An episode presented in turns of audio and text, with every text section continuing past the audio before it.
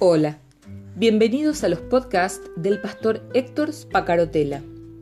Escúchalos, compártelos, pues lo que Dios tiene para vos hoy también será de bendición para alguien más y será seguramente en el momento justo.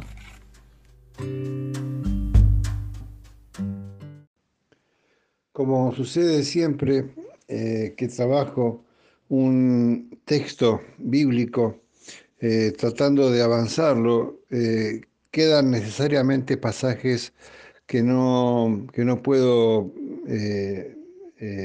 desarrollar. no trato de ser, de, trabajar versículo por versículo, sino de ir deteniéndome en aquellos pasajes que Dios me muestra que tengo que hacer énfasis. Eh, por supuesto que vos tenés libertad de trabajarlo. Y voy a pasar por alto lo que sucede en el capítulo 8, versículos 9 al 25, no porque no sea importante.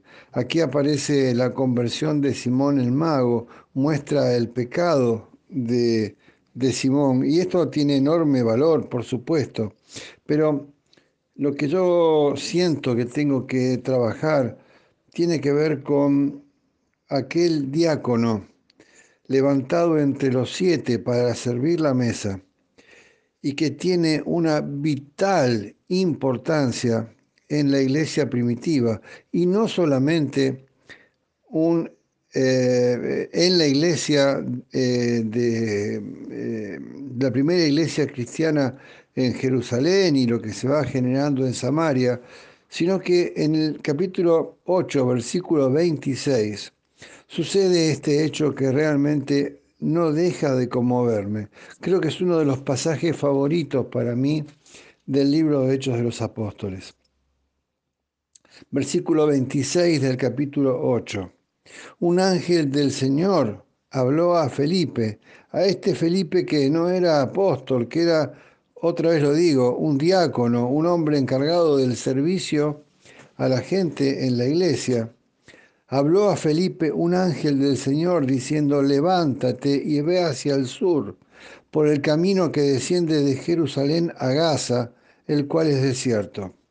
Entonces Felipe se levantó y fue, y sucedió que un etíope, eunuco, funcionario de Candans, reina de los etíopes, el cual estaba sobre todos sus tesoros y había venido a Jerusalén para adorar. Yo quiero eh, eh, ver todo lo que se habla de este etíope en el versículo 27.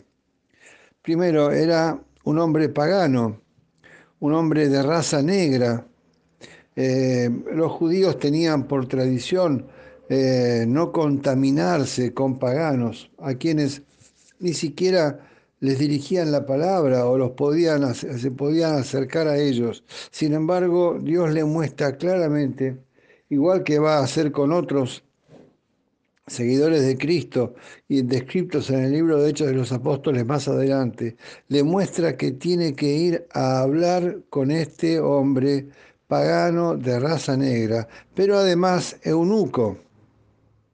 En la tradición religiosa del siglo I, no solamente religiosa, sino en los textos eh, de historiadores romanos, por ejemplo, de la misma época, cuando se habla de eunucos, se habla de personas afeminadas u homosexuales.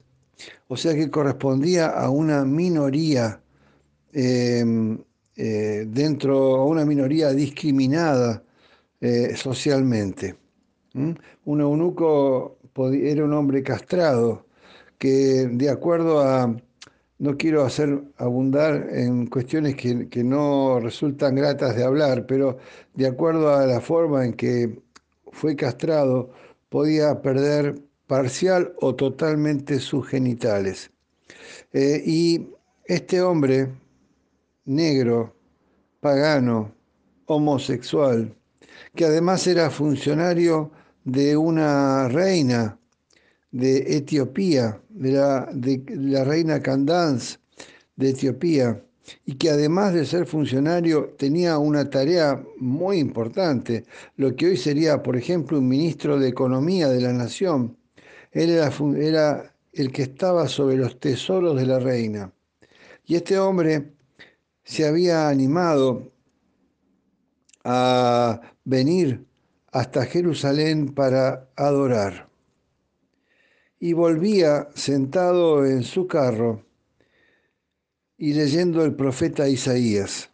El carro no es un carromato de dos ruedas eh, eh, tirado por un caballo que él mismo manejaba. ¿eh? No, no, él era un alto funcionario, de modo que tenía seguramente sus sirvientes y había su chofer que manejaba el carruaje. Y Felipe se acerca al carruaje y se acerca al etíope y el espíritu le dijo a Felipe, acércate y júntate a ese carro. Acudiendo Felipe, yo quiero que vos imagines la escena, por favor. Eh, acudiendo Felipe, le oyó que leía el profeta Isaías y dijo, pero ¿entiendes lo que lees? ¿Cómo, cómo reaccionamos nosotros ante los distintos? Siempre para mí esto es un tema eh, de, predicación, de enseñanza, de debate en pequeños grupos, en los grupos de discipulado. ¿Cómo reaccionamos nosotros ante los distintos? ¿Cómo, reacciona, cómo reaccionamos como individuos y como congregación ante los distintos? Aquí Felipe se acerca al carro en obediencia a lo que el ángel le dice y se encuentra en el carro con un hombre negro de otra etnia, eh, vestido con ropas que no eran tradicionales judías y que además era un hombre rico porque vivía y se notaba en su, en su eh, séquito, en la gente que lo acompañaba y en sus ropas que era un hombre rico, pero también que era un hombre homosexual, un hombre eunuco, un hombre distinto, alguien despreciado socialmente para ese mundo de entonces. Sin embargo, Felipe, movido por el Espíritu, ese hombre que no era un apóstol, otra vez lo digo, se acerca a Felipe, se acerca al eunuco y le dice, pero ¿entiendes lo que lees? Él dijo, ¿y cómo podré si alguno no me enseñare? y rogó a Felipe a que subiese y se sentara con él. El pasaje que leía la escritura era este. Tiene, es un pasaje de Isaías 53. Como oveja a la muerte fue llevado y como cordero mudo delante del que lo trasquila. Así no abrió su boca. En su humillación no se le hizo justicia, mas su generación, ¿quién la contará? porque fue quitada de la vida, de la, tierra, de la tierra su vida. Claro, el eunuco estaba leyendo Isaías 53, e igual que le pasa a muchos judíos que leen este pasaje de Isaías, eh, no entendía qué es lo que estaba pasando, de qué es lo que estaba hablando. Respondió el eunuco y dijo a Felipe, te ruego que me digas de quién dice el profeta esto lo dice de sí mismo o de algún otro. Entonces Felipe, por supuesto, le explica qué es lo que pasaba y le explica la verdad espiritual que era cegada a los ojos del, eunuco, del, etíope. Y más adelante, en el versículo 36, le, le dice el eunuco, aquí hay agua, ¿qué impide que yo sea bautizado? ya había aceptado a Cristo, ya había entendido la verdad oculta en Isaías 53, ya sabía quién era aquel Jesús de Nazaret, perseguido, martirizado y muerto en Jerusalén días atrás.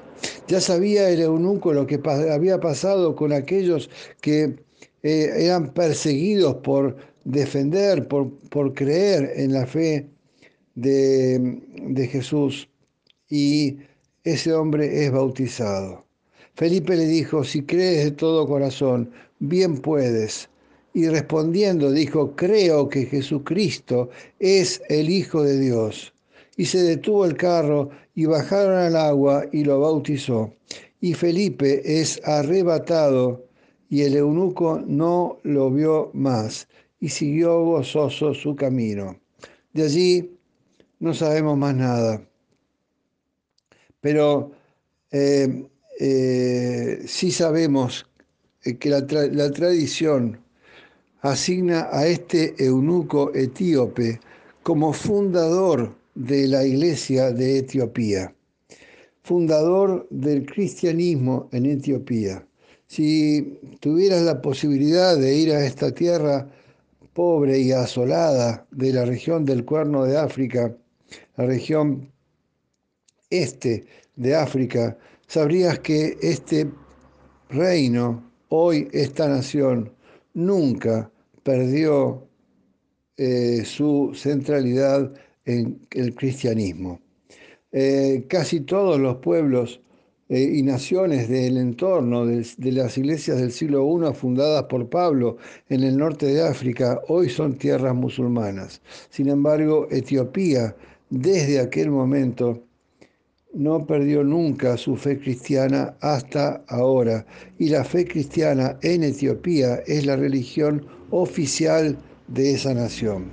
Y el eunuco y eh, eh, este, este, funcionario de la reina eh, fue misionero en su país y llevó al cristianismo a todo su país. No solamente eso, sino que toda la iglesia copta de em, Etiopía y de Egipto, tan importante, la iglesia ortodoxa copta, está apoyada en la predicación que este em, eh, extranjero, negro, homosexual, llevó por parte de las palabras de Felipe, un diácono, un servidor de mesas.